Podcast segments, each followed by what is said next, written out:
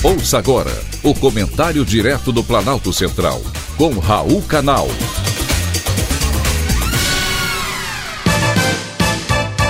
Queridos ouvintes e atentos escutantes, assunto de hoje: furto por necessidade. O ano legislativo só começa em fevereiro e vai trazer algumas novidades.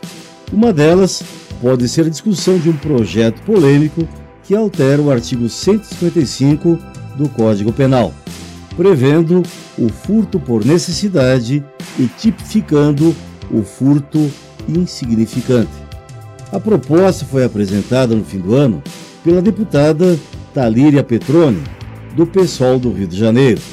Segundo a parlamentar, a justificativa para desqualificar o crime de furto, nesses casos, é o aumento da fome e a falta de uso de violência.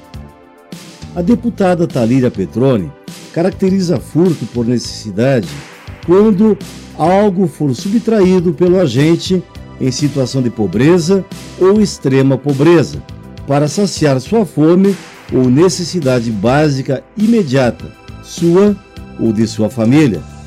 Já o furto insignificante deve ser considerado se insignificante a lesão ao patrimônio do ofendido Muitos dos que estão nos ouvindo devem estar pensando que o projeto é justo em um país onde a justiça não é para todos e que, nesse caso, ela minimiza a pena e evita o encarceramento como o furto de uma lata de leite, deixando esse pequeno ladrão separado daqueles grandes que roubam bancos ou assaltam a mão armada. E se não há justiça justa para todos, não podemos minimizar os pequenos delitos, porque a ocasião não faz o ladrão, ela simplesmente o revela. Não podemos colocar na conta da pandemia e do desemprego os delitos cometidos por motivo de fome ou de necessidade.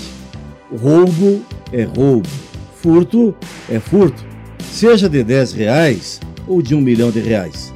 E para cada um dos crimes, a pena é e deve ser diferenciada.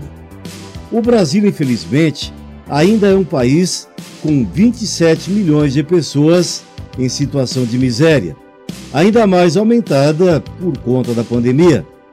Porém, somos também um país de pessoas do bem e honestas, em sua grande maioria, apesar de todas as dificuldades. O Brasil, porém, é também um país de privilegiados, a começar pelo nosso parlamento, onde cada um dos senhores deputados tem uma verba de gabinete de 150 mil reais por mês para gastar como quiser.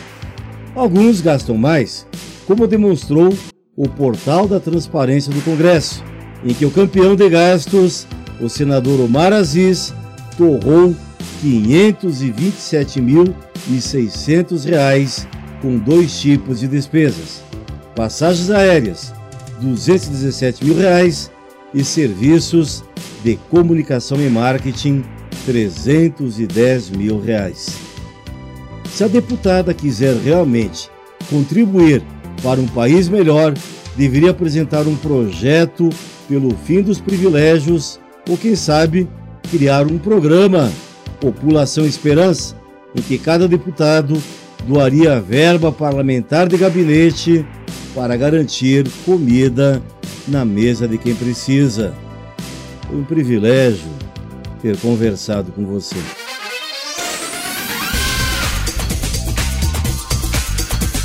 Acabamos de apresentar o Comentário Direto do Planalto Central, com Raul Canal.